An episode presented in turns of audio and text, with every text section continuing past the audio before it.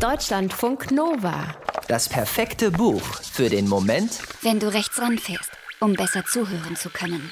Bleibt dran, wenn ihr wissen wollt, wie das Wetter in den nächsten Tagen wird und was einem japanischen Dichter zufolge alles in eine Tasse Tee hineinpasst.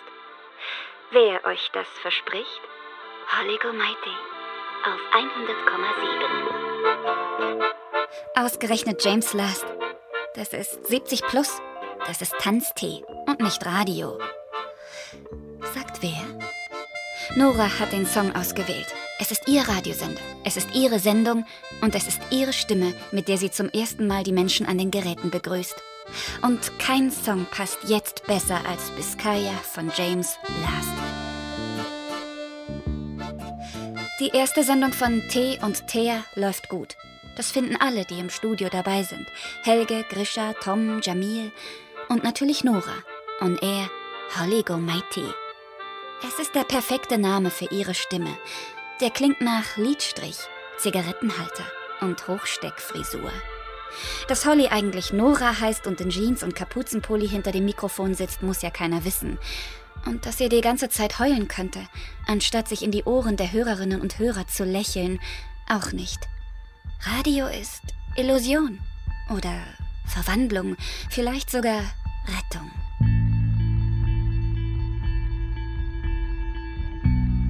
Der Roman Radioactivity von Karin Kalisa erzählt die Geschichte eines Radiosenders, den Freunde in einer kleinen deutschen Küstenstadt gründen.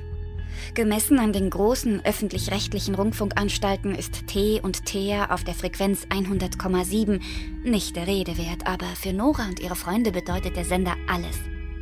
Tom hat schon als Schüler gefunkt, und zwar die Ergebnisse der Mathearbeiten aller Klassenstufen, bis ein kleiner geheimer Piratensender aufgeflogen ist. Und Grisha will endlich raus aus seiner Haut, will nach außen tragen, was er schon so lange in sich verborgen hält, die Geschichte seiner Herkunft, seiner Familie und seiner Sexualität. Er will sich outen, irgendwie. Helge ist Abteilungsleiter im Rundfunkrat.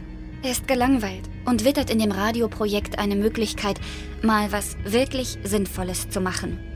Deswegen hängt er sich rein, zieht Gelder und Unterstützer an Land. Und Nora, Nora ist eigentlich Tänzerin. Bis vor wenigen Wochen hat sie noch in New York gelebt und gearbeitet. Dann erreichte sie ein Brief und sie packte ihre Sachen und ließ alles und jeden zurück.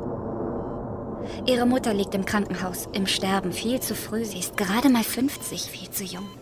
Und obwohl Nora das vorher nicht wissen konnte, erfährt sie Tag für Tag ein bisschen mehr aus dem Leben ihrer Mutter. Wer ihr Vater ist zum Beispiel, wie ihre Mutter ihn kennengelernt hat, warum sie nicht bei ihm bleiben konnte, warum Nora ohne ihn aufwachsen musste. Es habe mit dem Apotheker zu tun. Lateinnachhilfe. Deswegen wurde Noras Mutter zu ihm geschickt, als sie zwölf Jahre alt war. Alle im Ort haben ihn geachtet und ihm vertraut, dem klugen, freundlichen, hilfsbereiten Mann im weißen Kittel aber der Apotheker sei ein Scheusal gewesen. Er habe Noras Mutter wehgetan, immer wieder, und nicht nur ihr, auch anderen Mädchen. Er habe sie versehrt, missbraucht. Nora ist außer sich vor Wut. Läuft er etwa noch frei rum, dieser Apotheker? Offensichtlich. Es ist nicht sehr schwer, seine Adresse herauszufinden. Viel nützt sie Nora aber nicht. Er ist garantiert schon über 90 Jahre alt. Und sie nur irgendeine wütende Frau. Nora erstattet trotzdem Anzeige gegen den alten Mann und es vergehen viele Wochen, bis sie eine Antwort vom Amtsgericht erhält. Wochen, in denen sie ein neues Leben beginnt, ohne ihre Mutter und ohne das Tanzen. Wochen, in denen sie ihren alten Schulfreunden Tom und Grisha begegnet und einen Radiosender mit ihnen gründet. Hätte ihr das einer vorher gesagt, hätte sie ihn ausgelacht. Jetzt kann sie sich nichts Besseres vorstellen. Das Radiomachen ist ihr Anker und die Hoffnung auf Gerechtigkeit.